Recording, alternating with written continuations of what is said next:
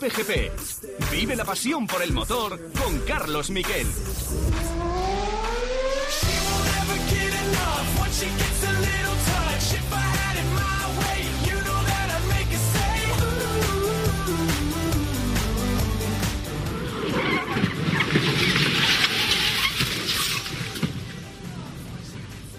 So sorry, guys. Bueno, pues esos son los dos sonidos de la calificación de ayer. Hola, ¿qué tal? Buenas tardes, bienvenidos a Cope GP. Primero me presento, porque si no, si no saludo mal vamos. Bienvenidos a un programa que va a ser un programa frenético en la previa de este Gran Premio de Arabia Saudí. Y esos dos sonidos que escuchábamos eran los sonidos del día. El accidente gravísimo de Mick Schumacher, que por suerte no lo ha sido para el piloto, piloto ileso, no se ha hecho ningún daño. Los coches este año están reforzando su estructura en un 15% respecto al año anterior, con lo cual eso influye también en que pesen más. Y además, Lewis Hamilton, que se quedó por primera vez fuera de una Q2, no entró a la Q2 por primera vez desde 2017, que se dice pronto, y además sin accidente, sin mediar accidente de ninguno, simplemente no corría el coche y por eso Hamilton dijo, lo siento chicos. Al final hubo una pole sorpresa de Checo Pérez, pole inesperada, que le arrebató en el último segundo a los eh, dos Ferrari, al Ferrari de Charles Leclerc y al Ferrari de Carlos Sainz. Carlos Sainz le iba mejor con el neumático eh, usado que con el neumático eh, nuevo. En la cuarta posición está Max Verstappen, que también va a contar en la lucha por la victoria. Y tendremos en la séptima, quinto, Alpine, Alpine Renault, que ha hecho muy buena calificación como tercer coche en un circuito especial. Sexto, Russell. Y séptimo en esa lucha por ser el mejor del resto, un Fernando Alonso al que, por cierto, le copió los reglajes Esteban Ocon. El coche siempre iba mejor con los reglajes de Fernando y después de los libres 3 decidieron eh, que se los llevara Esteban Ocon. Va a haber muchas cosas. Vamos a tener un protagonista de lujo con Margené, probador de Ferrari. Vamos a hablar con Jeddah. Vamos a ver la situación de los misiles. Así que, primero de todo, los titulares.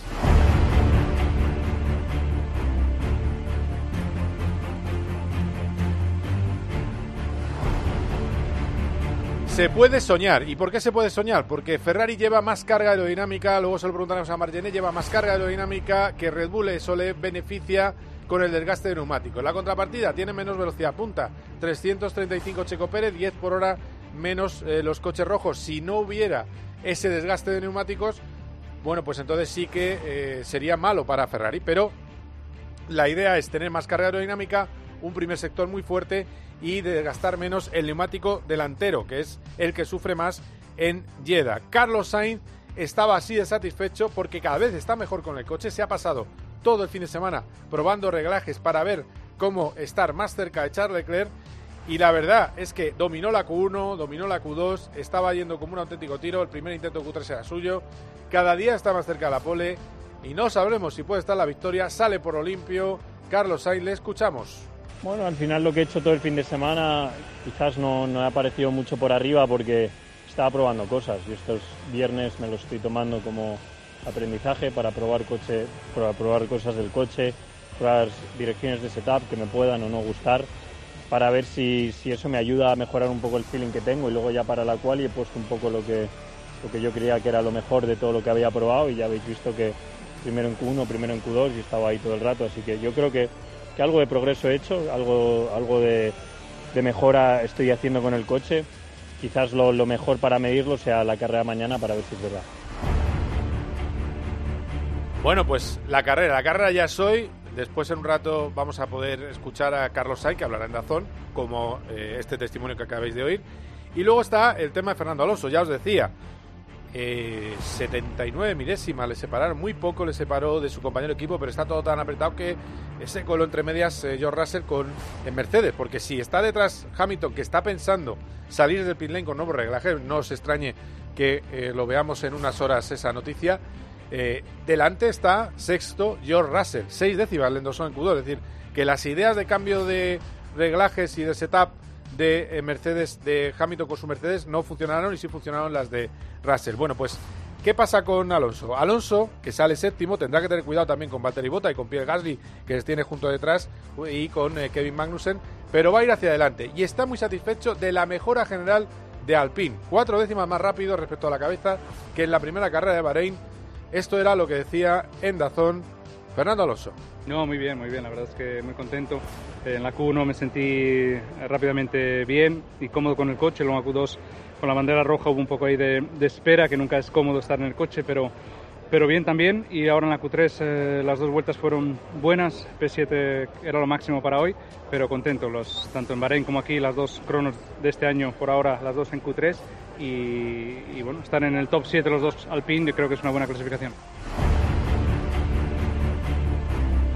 Además, habla de la previsión para carrera. A ver, Alonso le gusta también pegar faroles, pero yo sí le creo en este caso. Se olvida del neumático blando. El neumático blando daba graining en, situación, en simulación de carrera y le iba muy bien el duro.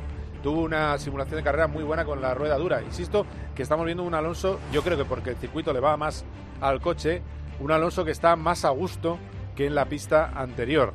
¿Y qué podemos esperar? Bueno, pues que use, utilice los neumáticos que más le gustan, el medio y el duro para la carrera.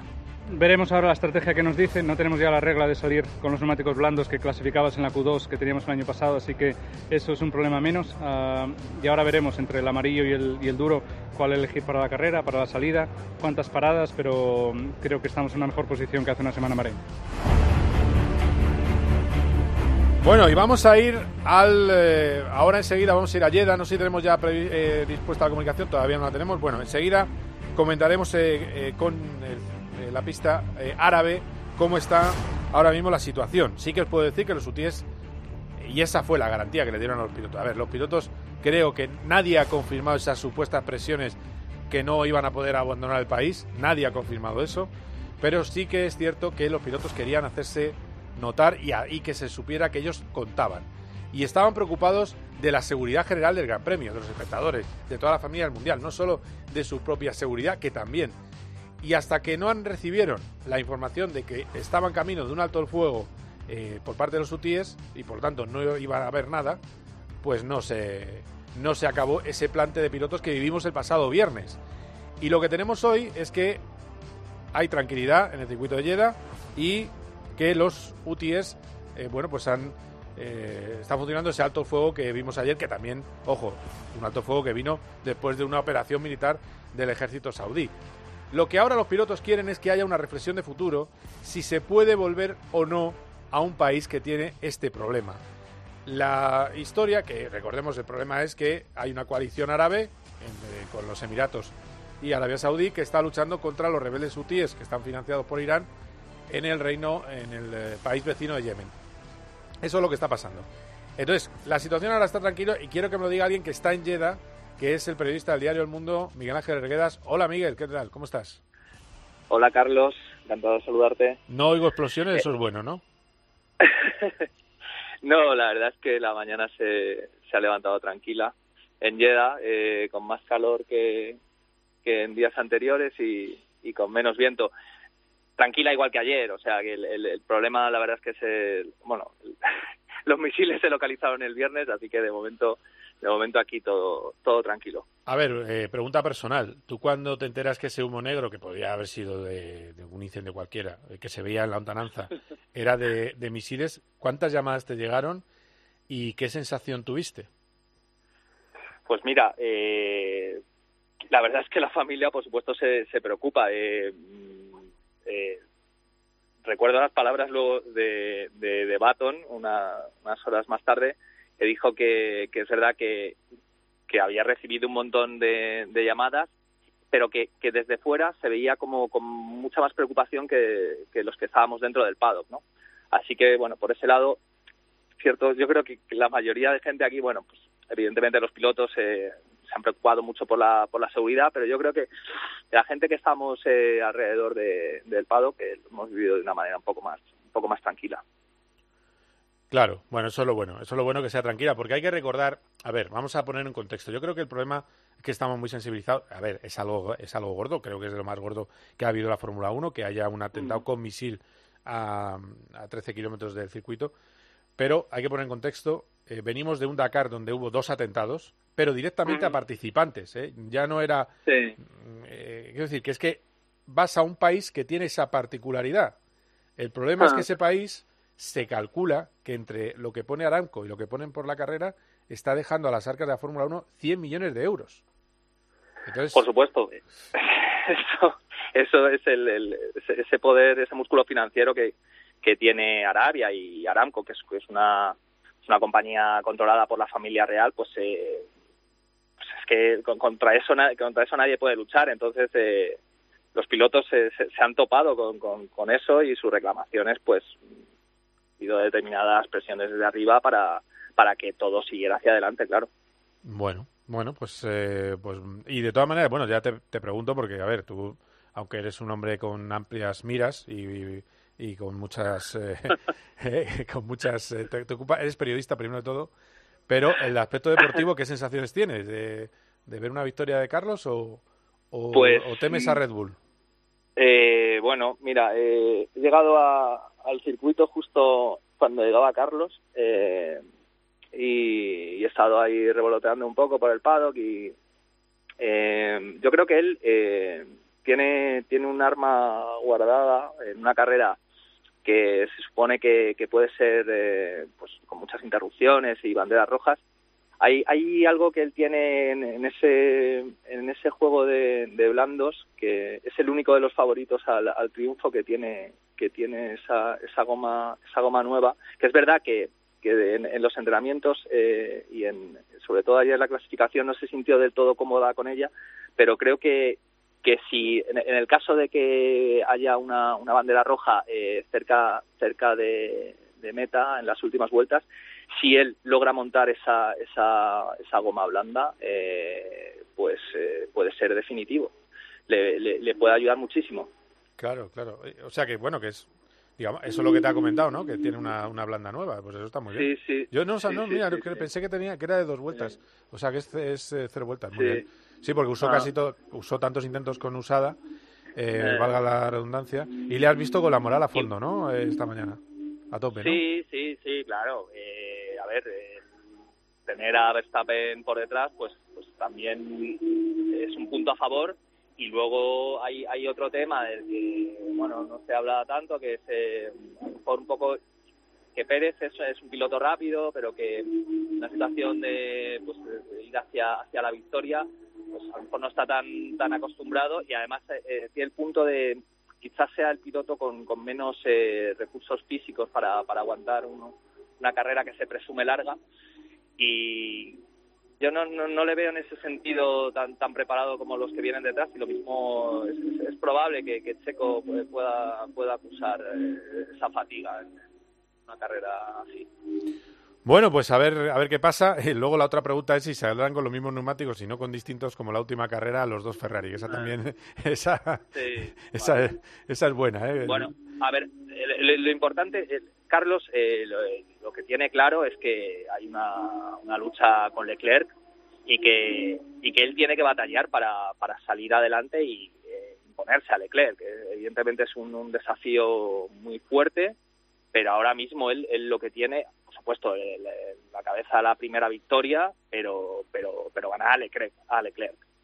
Claro, claro. Claro. Bueno, pues eh, Miguel, eh, pasa un buen día por allí. Eh, eh, estamos convencidos que todo va a ir tranquilo porque es lo que te digo, que, que hace estuve en el Dakar y se hablaba de los atentados cuando estuve hace poco. Es decir, es que en Riyadh, es que esto forma parte de una zona del globo complicada. Si vas, Bueno, lo tienes son- que asumir.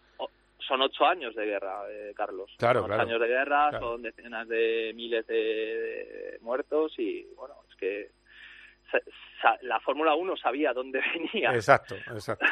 exacto. Eh, entonces, bueno, pues eh, es- esperemos que, que este alto el fuego de, decretado el sábado, ayer, Mm. que era de tres días, eh, pues eh, se, se extingue mañana, lunes, eh, así que, bueno, yo, yo vuelo el martes, eh, así que... Es verdad, es espero verdad. que- espero que el martes eh, el asunto tampoco se ponga, no se complique más.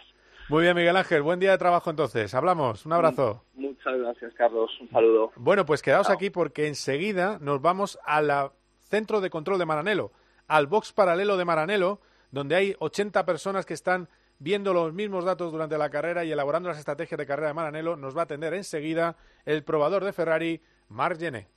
My first kiss went a little like this. Cope GP. Era consciente de que teníamos una situación absolutamente insostenible, con un país estratégico como es Marruecos para... Es una medida que antes o después habría que haber tomado.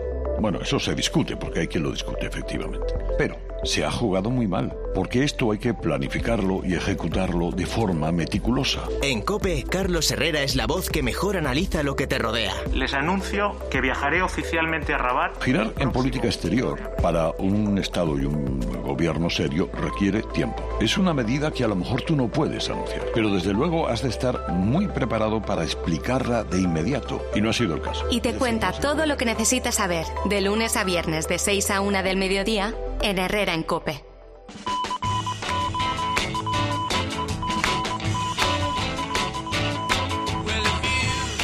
Esto es tiempo de juego y como es tiempo de juego tenemos un partido en juego de segunda división en directo Mirandés Ponferradina y hay gol, Félix Vargas.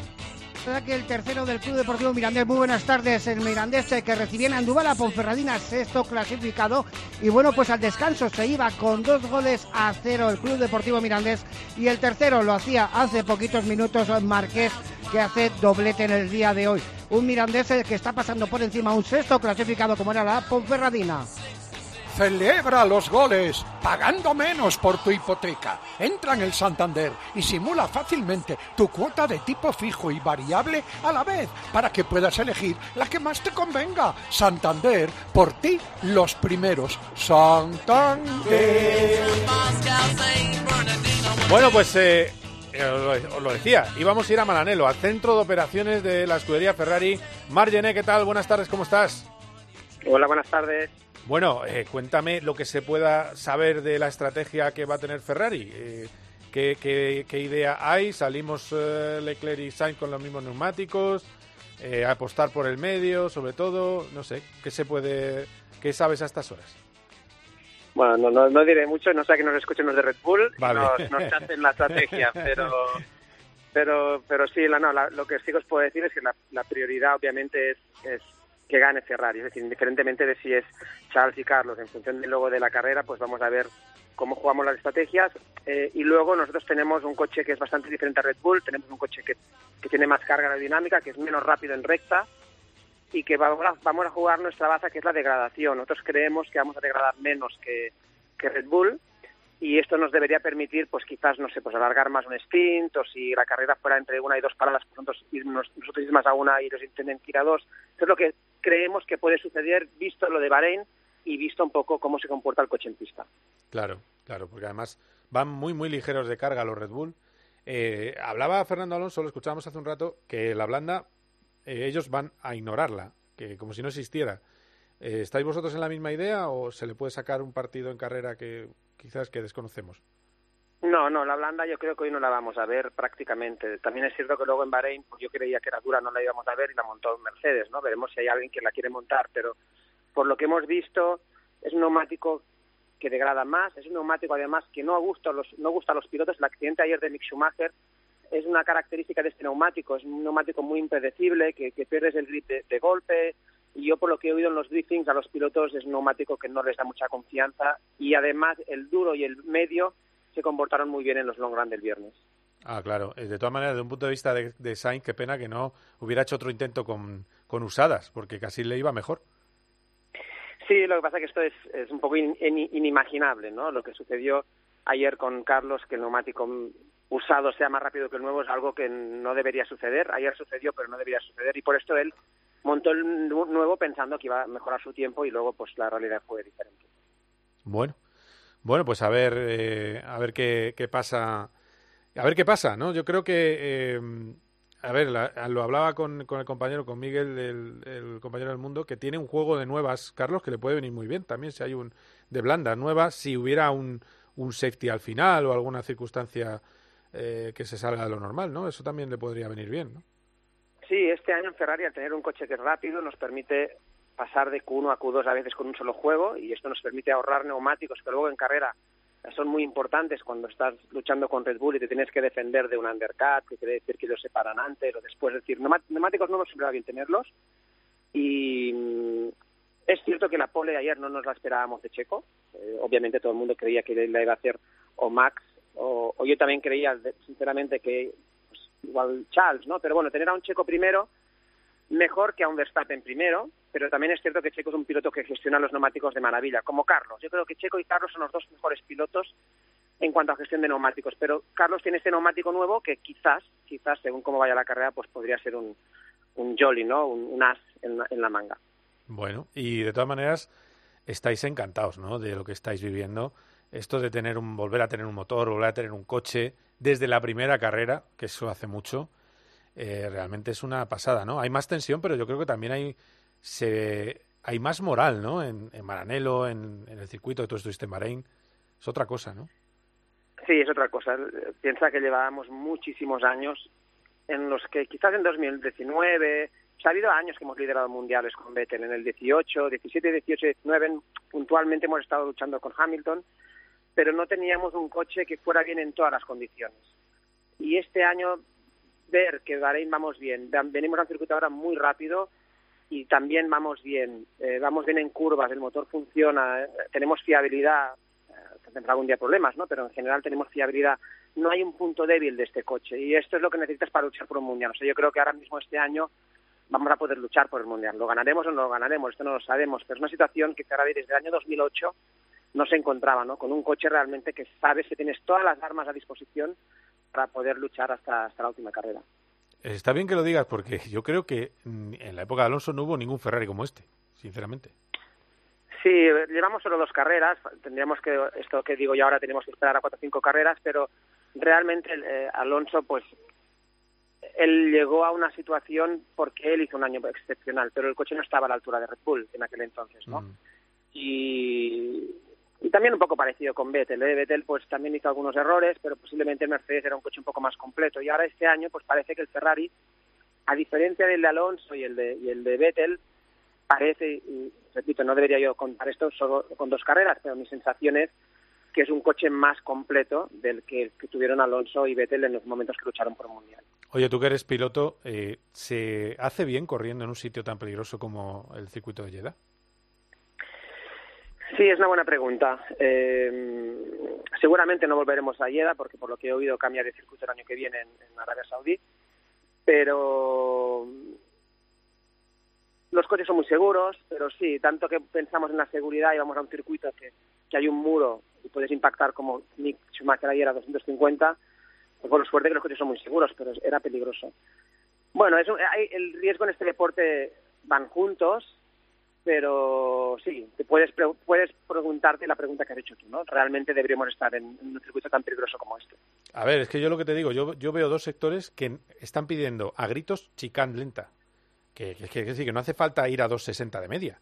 Es decir, el, segundo y tercer sector, el primer sector es maravilloso, que me parece de piloto muy bueno, la última curva me gusta mucho, pero eh, la 10 es bonita, peraltada, pero claro, la, la chicán, la 12-13 y, y, luego la de, la de la mezquita, que es vas en séptima, bajas sexta y vuelves otra vez a saco, uf, es que no hay circuitos, yo creo que no hay circuitos convencionales, no urbanos, que tengan estas curvas, es una barbaridad.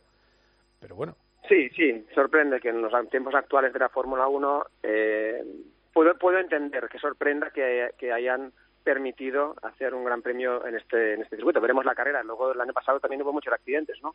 Yo creo que el riesgo era más elevado en clasificación que en carrera, pero bueno, hasta que no acabe la carrera nos, no nos vamos a, a respirar tranquilos porque el riesgo está muy presente en este, en este Gran Premio seguro. Una cosa, otra sensación que tenemos es que Carlos está llegando. Estaba más lejos en Bahrein, pero está ahí ya, ¿eh? Sí, otra vez ha estado muy cerca de la pole, muy, muy cerca de la pole.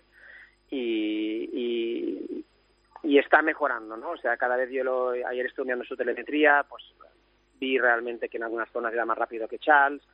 Eh, sí, sí, está trabajando bien, está demostrando que es súper rápido y está demostrando que, que bueno, que, va a luchar por el Mundial, yo creo también. Jo, que la verdad, te digo una cosa, te escucho, Mark, y me estoy viniendo tan arriba ya, ya estoy veniendo, o sea, quiero decir, yo ya estaba optimista, pero te escucho y todavía me vengo más arriba. O sea, que, que fenomenal. Es decir, que esto que me decía el otro día en una entrevista a Carlos de que podría haber una lucha por el título entre Charles y Carlos, eso es posible.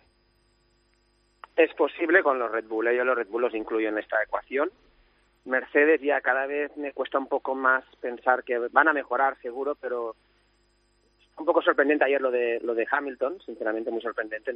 Desconozco dicen que es un tema que les cuesta mucho entrar en la ventana de utilización del coche, ¿no? Pero esta lucha a cuatro, incluyo a Checo, aunque un poco menos, veo más fuerte a Carlos que a Checo, aunque Checo salga por la, en la pole hoy, ¿no? Mm. Pero sí, sí, sí, ojalá que sea a ver, es un problema porque lo tienes que gestionar luego, ¿eh? una lucha interna entre dos, entre dos compañeros, pero bueno, bendito problema, ¿no? Ojalá que, que ese sea el problema que tengamos este año, ¿no? ya lo firmo ahora mismo. Bueno, voy terminando. Eh, para la primera curva supongo que el, mandato es no os volváis locos, eh, chavales, ¿no? Quiero decir que están, salen casi juntos y es un, está muy cerca esa S eh, izquierda-derecha. A mí me preocupa un poco Max Verstappen, porque ah. el año pasado, el año pasado hizo un par de adelantamientos en la salida que le salieron bien, muy al límite, muy, muy al límite con, con Hamilton. Entonces yo no sé cuánto él se acuerda que, que le funcionó. Y me tendría mucho miedo que hiciera un strike, sinceramente. Me preocupa más, mucho más Max en la salida. Además, yo estoy seguro que está súper decepcionado porque no se esperaba para nada salir cuarto, en, bueno, hacer una cual y acabar cuarto me preocupa más Max que no lo que puedan hacer entre los dos Ferrari, pero también te diré que luego en la salida es todo tan instintivo, eh, no piensas mucho como piloto, ¿no? Porque no tienes tiempo de, pensar, es todo eh, reacción a un, a, un, a, un, a un input, ¿no? Que hay en la salida. Veremos qué pasa. Ojalá que no haya un incidente entre ellos, pero repito, me preocupa más un, un Verstappen que no los dos Ferrari. Y termino, Fernando. Eh, está el Alpine de repente ha pegado un subidón mm, increíble, ¿no? De una carrera a otra. Yo supongo que parece que es por la pista, pero a ver, no es rival vuestro, no tiene nada que ver, pero si estuvieran el año ahí, no sería tan mala temporada. Sí, sí, sí, fue una de las sorpresas de ayer. Eh, Alpine y también el Botas, ¿no? Que está súper está súper subido también. Yo sí, sí, le voy a decir a Botas que está allá delante de Hamilton de un Mercedes. Pero sí, sí, yo creo que Fernando hoy sale en la carrera sabiendo que tiene que, que bueno, que, que va a luchar por no sé si por un podio, pero cerca de él, ¿no? Y, bien, bien, es, es, una gran noticia verlo también tan, tan arriba. Muy bien, Marc, pues nada, que te dejo ahí, que tienes, eh, por supuesto, Dazón, Sky, has estado en todas las reuniones, en fin, eh, una maravilla tenerte, que muchísimas gracias por la clase, Marc. A ti, Carlos, un abrazo, gracias a todos. Abrazo fuerte. Bueno, pues eh, quedaos aquí porque enseguida vamos a seguir viendo más cosas del Gran Premio y vamos a hablar con un ferrarista, quizás la persona más ferrarista de España, justo después de los anuncios que vienen ahora mismo. Cope GP. Escuchas Cope. Y recuerda, la mejor experiencia y el mejor sonido solo los encuentras en cope.es y en la aplicación móvil. Descárgatela. Vive una experiencia única en la carrera más bonita de España. El 24 de abril, Madrid se viste de running con el Zurich Rock and Roll Running Series Madrid con maratón, media maratón y 10 kilómetros. Las inscripciones están volando, así que apúntate ya y vive la experiencia más emocionante de tu vida. Inscríbete en rockandrollmadridrun.com. Patrocinador principal Ibercaja. Esta primavera-verano, lleva tus nuevos zapatos fluchos a tu terreno y estrena ilusiones, sensaciones, nuevos colores y diseños con un estilo marcadamente casual, deportivo elegante. Tú pones el momento, con la tecnología que marca la diferencia en comodidad. Fluchos, en las mejores zapaterías. ¿Y tú por qué necesitas fluchos? Comodidad absoluta. Alicia tiene una amiga en Balay que le recomendó los electrodomésticos de la serie Cristal. Sí, Marta, la del anuncio de Un poquito de mí. Ella me dijo... La serie Cristal es bonita, moderna y facilísima de limpiar. Tú también puedes decir eso de tengo un amigo en Balay. Cómprala ya en tu tienda MediaMark o en mediamark.es.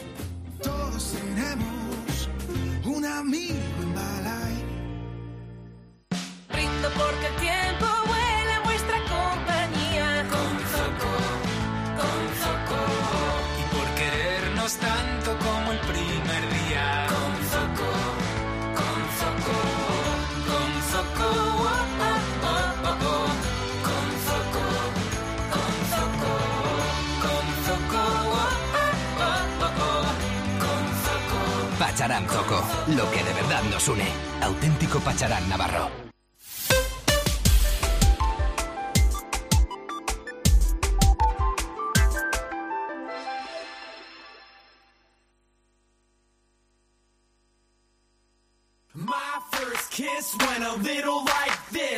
Cope GP. Vive la pasión por el motor con Carlos Miquel.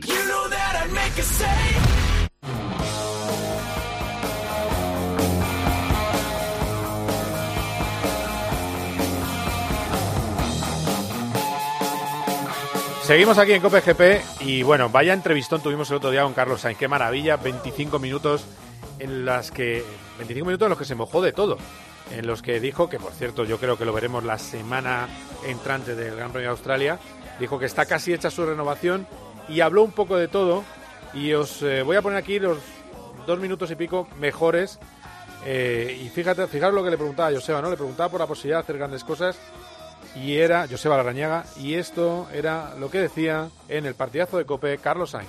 Un domingo cuando me despierto por la mañana siempre pienso que la carrera se puede ganar. Eh, otros años era muy improbable.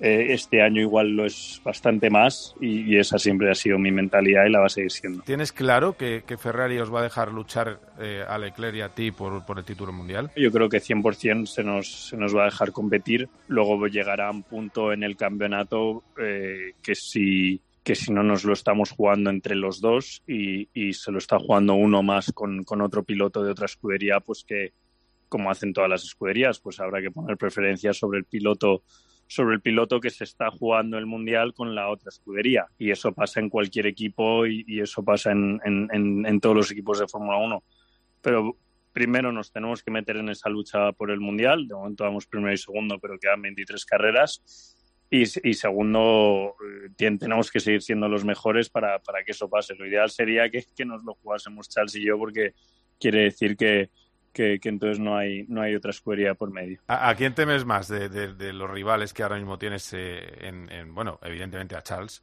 pero, eh, ojo, tienes a Red Bull, que el coche pesa mucho, y luego tienes a Mercedes, que está votando, pero va a ir llegando. ¿Qué temes más, la remontada de Mercedes o que se arregle Red Bull? Yo creo que no podemos descartar a nadie. Yo creo que, Mercedes va a llegar tarde o temprano, muy probablemente temprano, porque fíjate, ya acabaron terceros con un coche que no están nada contentos.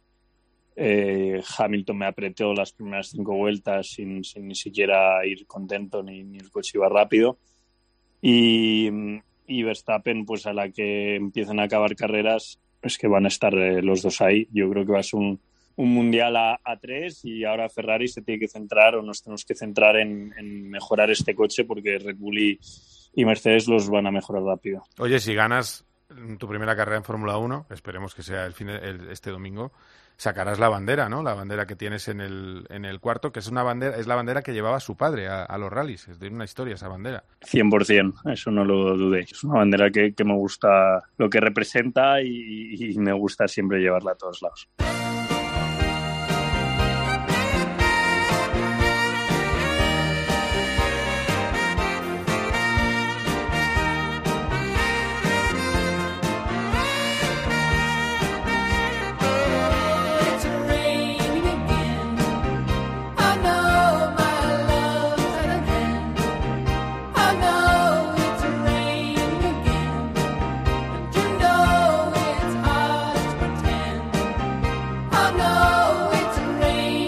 Qué maravilla, Supertramp. Eh, una maravilla.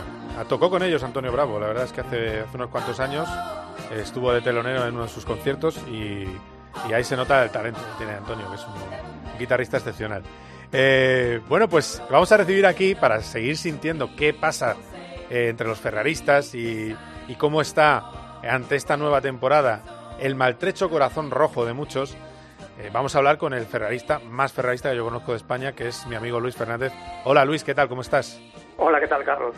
Bueno, recordemos, que ya te lo, hemos cantado alguna vez en antena, que eh, tienes la veleta de tu casa es un, es un cabalino que cuando tus niños eran pequeños tenían llevaban un cochecito de cabalino, que tienes un Ferrari antiguo, pero un Ferrari y que y que bueno, y que todos los años te vas a varias carreras a seguir a Ferrari. Exactamente. Es decir, que desde hace más de 20 años, ¿eh? que también hay que decirlo. Y más de 30 y más de 40, Carlos. ¿40 ya? O sea, ibas de niño, ¿no? Con tu padre. De pequeñito. Mira, mi primera carrera fue en el 76, en directo, y mi primer recuerdo fue ver ganar en el Jarama en el 81 a Villeneuve. Así que ha llovido un poquitín. En el 81 estabas en el circuito. En el 81 en el circuito, efectivamente. Fíjate. La última victoria de Villeneuve. Carrerón, ¿eh? Además. efectivamente. Pues eh, me vas a perdonar un momento porque tenemos gol de nuevo en el Estadio Mirandés. Félix Vargas. Gol de la Ponferradina, recorta distancias, marcaba Pascanu de cabeza tras un córner, minuto 32 eh, de la segunda mitad en el Estadio Municipal de Andúba, Mirandés 3, eh, Ponferradina 1. Los goles con el Santander, que marca la diferencia con el nuevo buscador de ayudas y fondos europeos, Next Generation, que harán más fuerte tu negocio. En Banco Santander, punto es, Santander, por ti los primeros, porque tú, porque te, Santander, porque tú, porque te, Santander. Bueno, pues eh, ahí tenemos otro nuevo gol ahí en el eh, estadio del Mirandés, Mirandés Ponferradina, y seguimos con la charla con Luis Fernández. Luis, eh, a ver, tú que sigues todos los medios italianos, ¿cómo ves el tema? ya hemos escuchado a Margené, evidentemente dice que va a haber libertad entre los dos pilotos, lo dice Carlos Sainz, tenemos que creerles. Pero, ¿qué respiras tú en los medios italianos? Porque recordemos que la televisión italiana cada vez que gana eh, Charles Leclerc habla del predestinato. Siempre que vence, y lo dijeron el otro día Carlo Banchini, victoria del predestinato, es decir, el predestinado para ganar con eh, Ferrari. Eh, ¿Realmente hay esa pasión por Leclerc porque yo creo que es pasión por Leclerc y respeto por la profesionalidad de, Sainz, ¿no? Algo así. Sí, efectivamente. Hombre, lo primero que te tengo que decir es que el pueblo ferrarista y todos los medios de comunicación este año están verdaderamente ilusionados en el proyecto Ferrari, porque hacía muchos años pues que no se conjugaban una serie de factores, ¿no? Desde luego un supermotor, un chasis a la altura y dos pilotos excepcionales que cualquiera de ellos puede ganar. Pero claro está, el Leclerc es el piloto de casa, es el piloto que entró en la escudería Ferrari con, con el programa de jóvenes pilotos.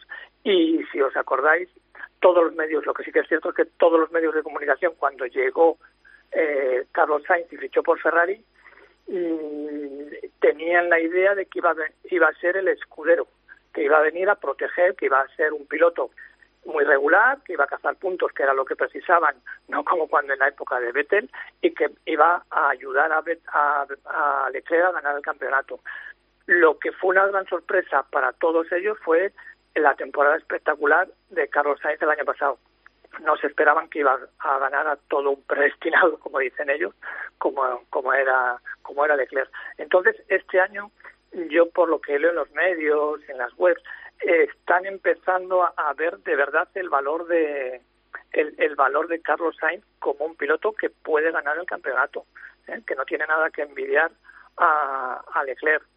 El problema está en, bueno, yo que sigo a Ferrari desde hace muchos años, en esa tendencia autodestructiva que muchas veces tiene Ferrari, bien por intereses políticos, por presión, porque, bueno, pues eso, porque es un piloto de la escuela, porque es un piloto que han traído desde pequeñito y el problema es, pues eso, que no los dejen competir.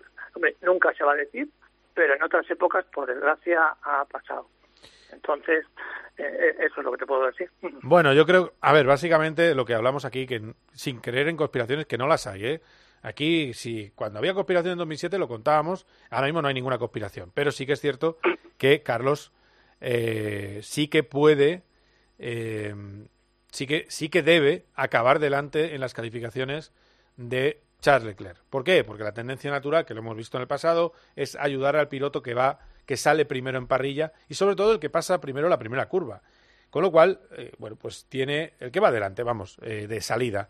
Entonces, eso es algo que tiene que hacer Carlos, porque es una norma de un equipo para quitarse muchos problemas y que después de la época Vettel-Leclerc eh, van a hacer entre, entre ellos. de todas maneras, en, en ambientes ferraristas, que tú tienes también muchos amigos en España, ¿se nota un fervor especial esta temporada? Es decir, ya hay, primero, hay un fervor especial por la Fórmula 1, incluido porque eh, está Alonso en pista, ¿eh? no nos engañemos, pero también por el hecho de que ha vuelto Ferrari. Sí, sí, sí, sí que hay un fervor, hay ilusión, nos vuelven a dar ilusión, porque, bueno, pues otros años eh, teníamos la ilusión de ganar en Ferrari, pero porque se daban casos aislados. Pues en la época de Fernando, porque estaba Fernando, que era un piloto excepcional, y estaba por encima del coche. En el año 2019 teníamos la esperanza de tener un motor que estaba más allá de una zona gris y era como un cohete. Pero este año se juntan tres cosas. Un motor excepcional, que es legal además, un chasis, pues como te ha dicho Yené, que es polivalente, que es, funciona en cualquier tipo de circuitos y además dos pilotos a la altura. Entonces, pues es una ilusión que este año puede ser, sin quitar mérito a los Red Bull, pero este año podemos estar luchando por el campeonato hasta el último que carrera. Que lo consigamos, mm, ojalá, eh, no está garantizado, pero que va a haber emoción carrera a carrera, eso es seguro. Bueno, pues, eh, pues eh, estamos atentos, estamos atentos. no sé si tú haces algo especial, se pone una bandera cada vez que gana Emananelo eh, cada vez que gana Manelo un coche de, la escudería italiana, se pone una bandera en la gestión esportiva, se puso el otro día, y además suenan las campanas de Mananelo. Así que esperemos que pronto, ojalá esta tarde, y si no, otro día, suenen las campanas de Mananelo por eh, Carlos Sainz. Eh, eso es lo que, lo que todos queremos. Eh, ¿Eres alonsista también? Sí, sí, sí, yo soy alonsista. Hombre, Ferrari lo tengo en el corazón, pero hay que, hay que reconocer que uno de los mejores pilotos de la historia ha sido Fernando Alonso. Y hemos tenido la suerte de tenerlo en Ferrari. Claro. Está bien que lo reconozcas, ¿eh? Para algún despistado. Eh, y, con coches peores que los que estamos viendo hoy en pista. Eh, es que todo ferrarista honesto tiene que comprender que los años del 2010 al 2014 eh, fue un piloto el que elevó a Ferrari por encima de lo que tenía. No era el coche. O sea, el año 2010 y sobre todo el año 2012, el, el que nos tuvo en vilo hasta la última carrera no fue el coche rojo, sino un piloto excepcional como es Fernando Alonso. Pues sí, pues sí, la verdad es que la verdad es que sí, que es una auténtica maravilla. Eh, lo que hizo Alonso en Ferrari y, y, lo que puede pasar este año con, con la escudería roja. Así que nada, eh, te dejo que te prepares con tus tres ordenadores, eh, tu, tus dos teles y, en fin, que la líes parda y, y nos veremos en los circuitos, ¿eh, Luis? Exactamente, y a por una victoria roja. Oye, eh, por cierto, tienes una grada Fernando Alonso para Miami, que tú estabas pensando lo de Miami. Eh, sí, pero es muy difícil, muy difícil, muy difícil encontrar entradas porque están todas copadas pues por por las agencias de viajes americanas. Ah, vale, vale. Están con cuenta gotas las entradas ahora mismo. Vale, bueno, pues muchas gracias Luis, un abrazo fuerte. Vale, nada, adiós, adiós. Vamos a poner un poquito de música, ¿no, Antonio? Un poquito, venga, vamos a subir. Cope GP. Este fin de semana llega el circuito urbano más rápido de la temporada. Siente toda la velocidad del Gran Premio de Arabia Saudí en Dazón. Tu deporte, donde quieras, cuando quieras. Dazón. Game Change.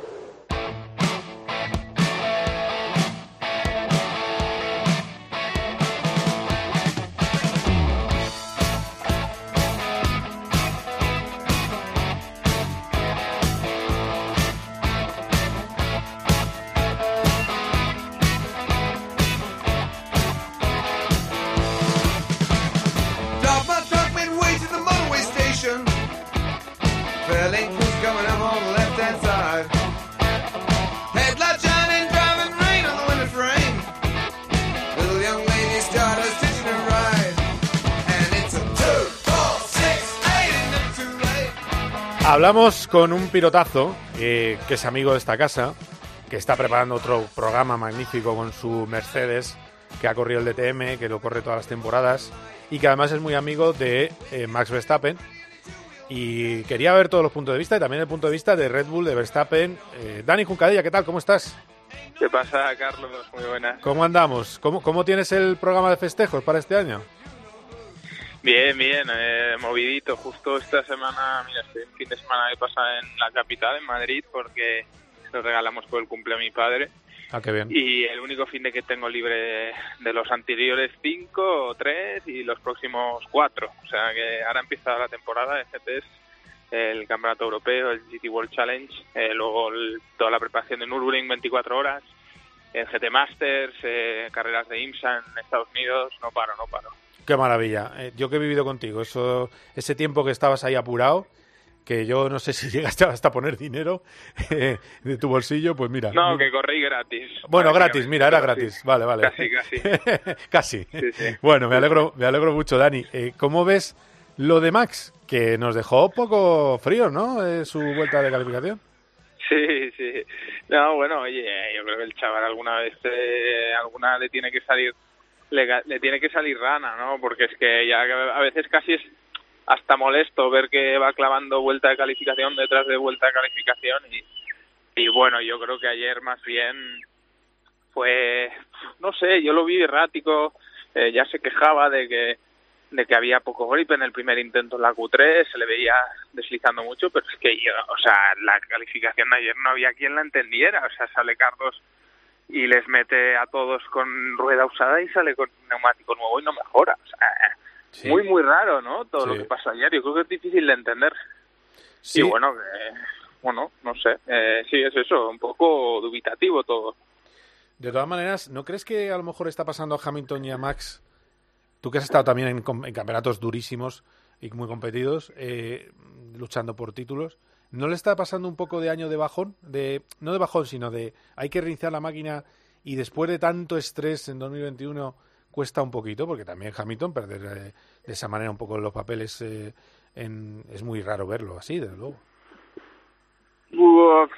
yo, en el caso de Max, me sorprendería porque sí que es cierto que él cuando acabó el año pasado y en muchas entrevistas dijo, ¿no? Que ya, pues como que ya había, se había sacado un peso encima y que todo lo que venía ahora era bonus y puede sonar a, falta de ambición o a falta de, ganas, de, hambre, pero, pero yo conociéndolo a él, la verdad es que, creo que el chaval tiene unas ganas de, de seguir y la, la carrera de Bahrein ya se vio, ¿no? La forma en que en que peleó con Leclerc muy muy en el estilo de Max en su ADN de, de ni pienso sabes la primera oportunidad que tengo para tirarme y donde haya un hueco me meto entonces yo creo que él sigue con esa, esas ganas y esa y esa fuerza. Y, y, lo bueno es que yo creo que hoy nos va a brindar una carrera eh, que va a ser una pasada porque salir cuarto con tu compañero que ha hecho la pole no le hace gracia a nadie y menos a Max Verstappen. Entonces eh, va a haber eh, fuegos artificiales hoy. Y el caso de Hamilton no, no sé decirte, la verdad, llegué a tarde a la, a la, cual y empecé en la q justo cuando el accidente de, de Mick, o sea, vi lo que pasó con Hamilton y demás, pero muy sorprendido y, no sé, a Hamilton sí que lo he visto un poco más más errático, pero es que el equipo se nota que está un paso por detrás también. Y bueno, esto ha de ser un buen ejemplo para todos, ¿no? Para ver que, para todos los que seguimos la Fórmula 1, de que de que el coche y el equipo importa mucho y cuando no estás ahí, pues pues bueno, veremos, la temporada es larga, ¿eh? O sea, esto acaba de empezar.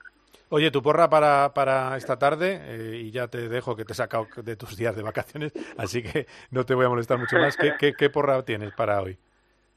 Yo creo que va a haber lío, va a haber lío delante. Eh, mi porra es que un Red Bull y un Ferrari se tocan, no sé cuál. Eh, y bueno, eh, yo creo que sería bonito ver a Carlos no ahí luchando por ganar y, y si vaya si se da la oportunidad yo creo que ya toca que, que haya un un himno español hoy y, y creo que el que tiene lo tiene mejor más de cara es Carlos obviamente frente a Fernando. Pero yo creo que va a haber lío va a ser una carrera movida. Arabia Saudí siempre ya lo sabes, el circuito es, es, muy cabrón y... exacto, o como se diga. no, no, es que no, no hay otra palabra, no hay otra palabra para definirlo. Entonces, eh, yo creo que va a Yo, mi porra es que un Red Bull y un Ferrari se dan y no voy a decir, no es que posiciones no acertaré ni una porque llevo apostando la quali de, de, de Bahrein dije Verstappen, ayer también dije que Verstappen se salía de, de los zapatos como en su vuelta del año pasado, pero esta vez la acababa entonces no acierto ni una, así que voy a dedicarme solo a decir los que se pueden tocar. Oye, Fernando, ¿le ves yendo para arriba? Porque de repente, bueno, no ha corrido mal el Alpine. Sí, el Alpine está está yendo mejor, bueno, está yendo de, a, mejor incluso. Parece que partieron un poco más o menos donde acabaron, un pelín por detrás de donde acabaron la temporada pasada, pero este fin de semana ya han hecho un paso, otro paso hacia adelante y vemos a Ocon también muy fuerte, ¿no? Toda, todas las qualis. Entonces, eh, bueno, veremos en carrera. Es que a mí lo que me ha sorprendido mucho este fin de semana es todo el tema de, de los neumáticos. Entonces, esto en carrera veremos cómo puede afectar, ¿no? Hay gente que se, no tal, eh, no sé quién se ha guardado neumáticos nuevos para carrera, hostia, pero el neumático nuevo parece que cuesta hacerlo funcionar. Entonces, eh, yo creo que hoy va a haber, va a haber movimiento. No, mira, el tiempazo que hizo Fernando con usado en Q2 y dos juegos de nuevos en Q3 bajó dos décimas, una por juego, que es poquísimo. Es, No, es- sí. es increíble. Es que el, el caso de Sainz, o sea, que es que salió en la Q3 y en, en Dazón, ostras, tal, pole, Carlos, eh, neumático usado, lo dijeron 15 veces que yo hasta llegué a pensar, digo, mira, ya ves tú, aquí ya están patinando otra vez con lo del neumático usado y no es verdad. Y es que fue lo primero que dijo Carlos al acabar la cual y hostia, es muy sorprendente, ¿no? Que Pirelli justo, que es un, un neumático que de por sí pues, siempre se ha hablado de, de lo de lo que degrada y demás y ostras, que no puedan hacerlo funcionar cuando es nuevo sorprende mucho. Entonces eh, hay mucha, mucha incertidumbre para la carrera de hoy, la verdad. Bueno, pues a ver qué pasa. Eh, Dani, muchísimas gracias, ¿eh? Que, Nah, que por el atraquillo que ha sido en el último momento, pero muchísimas gracias por estar aquí en COPGP. Un abrazo fuerte. Nada, un abrazo, Carlos, que vaya bien. Eh, que vaya bien. Entra por aquí Carlos Barazal. Hola, Charlie, ¿cómo estás? Muy buenas, todo bien. ¿Cómo está el viento? Eh, y no me haga rima, por, por favor. ¿Cómo, cómo está el viento en Jeddah? Nada, un pelín menos que estos días. No, no creo que afecte, que afecte demasiado. ¿eh? Y luego hemos visto en redes que está Mick Schumacher en el circuito, con lo cual me parece a mí que ha sido más un problema de, de que no había forma de rehacer ese coche. ¿Y qué te ha llamado la Mm. atención del último que hemos visto de, de comunicaciones de equipos, de, en redes sociales? Mira, del tema de Schumacher, eh, hubo un accidente igual en la GP2 de Volupassi y a Volupassi no le han dejado correr el fin de semana, con el coche aparentemente con menos daños. Eh, no sé, yo creo que la Fórmula 1 se está tomando un poco en serio el tema de conmociones y demás, como en otros deportes, y yo creo que no le iban a haber dejado correr en cualquier caso. Y sí es verdad porque Haas ha dicho que tienen que construir un- una unidad nueva, que no hay, no hay nada salvable. Claro. Y, y la verdad es que no ha habido demasiado. Yo creo que están han estado tranquilitos porque después del lío del viernes por la noche, Están más cansados. La, hora, la hora de menos que hemos tenido hoy o que vamos a tener hoy, pues eh, está la cosa bastante tranquila. Hay una, ahí me llama la atención la fatiga que llevan los equipos encima, todo el personal. Cuatro, mes, cuatro semanas y media fuera de casa. Lo- es antes de los test, los test, la semana después de Bahrein, eh, Arabia Saudí. Claro. Esto es una cosa inhumana. Sí, y claro, y vuelves y al lunes, al domingo te vuelves a, te vas a Australia. Es tremendo. Eh, bueno, pues algún detalle más, que recordemos Charlie Barzal forma parte de nuestro equipo de retransmisiones, es uno de los, eh, de los, bueno, es, es el hombre, a ver, siempre la gente lo toma mal. Es que es muy importante waterpolo el hombre boya. Exactamente. Claro, porque es la- referencia. Eh, O sea, porque el pivote en pivote, claro, el- claro, claro. el medio centro en el fútbol. Tu, tu apuesta para la carrera, ¿quién, quién, quién ves ganando y dónde ves a los Sainz- españoles? Sainz ganando. Sainz, Muy bien. Verstappen, Botas. Botas y tercero. En este circuito pasan cosas siempre. Bueno, siempre, a ver, somos una carrera. Pero es, un circuito en el que mm, es fácil que haya banderas rojas, eh, que te pille un, un safety car mal. Sí, yo creo que va a haber movimiento y bastante. Creo que tenemos una carrera muy bonita por delante, muy entretenida. Bueno, ¿y, y Alonso? No lo sé, la verdad es que Alonso es, es impredecible. O sea, igual al final es el que, lo que te digo, en una de estas El que pilla pilla. y se coloca ahí, pero yo creo que es que el Alfa Romeo me encanta cómo está yendo, es una barbaridad. Sí, corre mucho. Muy bien, muchas gracias, Charlie. Un abrazo fuerte. Un placer, hasta luego. Eh, entra por aquí. Ya nos quedan apenas eh, tres minutos de programa, así que le pido concisión al hombre que más sabe de moto de este país, Borja González. Hola, Borja, ¿cómo estás? ¿Qué tal, Carlos? Buenas tardes. Eh, te pregunto por Mar Márquez. ¿Cómo está ahora mismo Mar Márquez? Mañana, eh, día decisivo, porque se va a hacerse el último análisis para saber si puede correr en algo que parece bastante difícil en Argentina y en la siguiente carrera en Austin. Bueno, por, el- último mensaje que, que mandó él, no parece que haya avanzado muchísimo. Yo creo que este, este lunes, que será cuando pase la revisión y se informe de, cómo va evolucionando la, la, la dolencia que tiene en el ojo, la, diplopía, yo creo que será para, para decir que no puede estar este fin de semana que viene en Argentina. Lo normal es que eh, se suba a la moto el piloto de pruebas de Honda, Stefan Bradel, y tenga que seguir con su reposo. Mm, No me atrevo a, no me atrevo a aventurar demasiado porque esto no, lo podemos saber, pero no me extrañaría que tampoco pudiese correr la carrera de Austin. Y Argentina y Austin son dos circuitos de los, de los que se le dan de maravilla a Marc, sobre todo el, el circuito de las Américas, que ya sabes que es un sitio en el que normalmente solo suele ganar. Bueno, pues a ver qué, a ver qué pasa, Borja. Eh, vamos a ver cómo, cómo va el fin de semana. ¿Tienes los horarios ya para Argentina? Recordemos. Sí, eh, carreras de tarde aquí, a las 8 va a ser la carrera de MotoGP, antes a las 6 y 20 Moto 2 y a las 5 de la tarde la primera carrera de, del Gran Premio de Argentina, esa carrera de Moto 3 y, lo que digo, tenemos la carrera, el Gran Premio de Argentina y justo seguido la semana siguiente el de, el de Estados Unidos, que es por eso por lo que se ha repetido mucho este año que un problema físico se paga más porque hay demasiadas carreras y eso hace que haya muchas carreras que sean consecutivas como estas dos americanas. Muy bien, Borja, pues eh, esperemos que las cosas salgan lo mejor posible y que haya también un gran espectáculo sin caídas graves en, las, eh, en Argentina y en Austin. Muchas gracias, un abrazo. Un abrazo, hasta luego. Eh, vamos a ver que no he despedido, que tenemos ese partido del, en el Estadio Mirandés. Félix Vargas, ¿cómo ha terminado el Mirandés Ponferradina? Pues terminó el encuentro el Mirandés eh, que vence 3 a 1 la Ponferradina. El Mirandés que se iba al descanso con 2 a 0 goles eh, de Camello tras el rechazo de un penalti de Marqués en la segunda mitad. Camello, que hacía doblete en este encuentro, marcaba el 3 a 0 y recortaba distancias. Pascanu para la Ponferradina, final en Anduba, Mirandés 3, eh, Ponferradina 1. Gracias, Félix. bueno, pues estamos. hasta la próxima. Estamos terminando este COPE GP. Recordemos, ahora viene la influencia, es decir, gente a la que ve muchísima gente, ¿eh? gente que influye.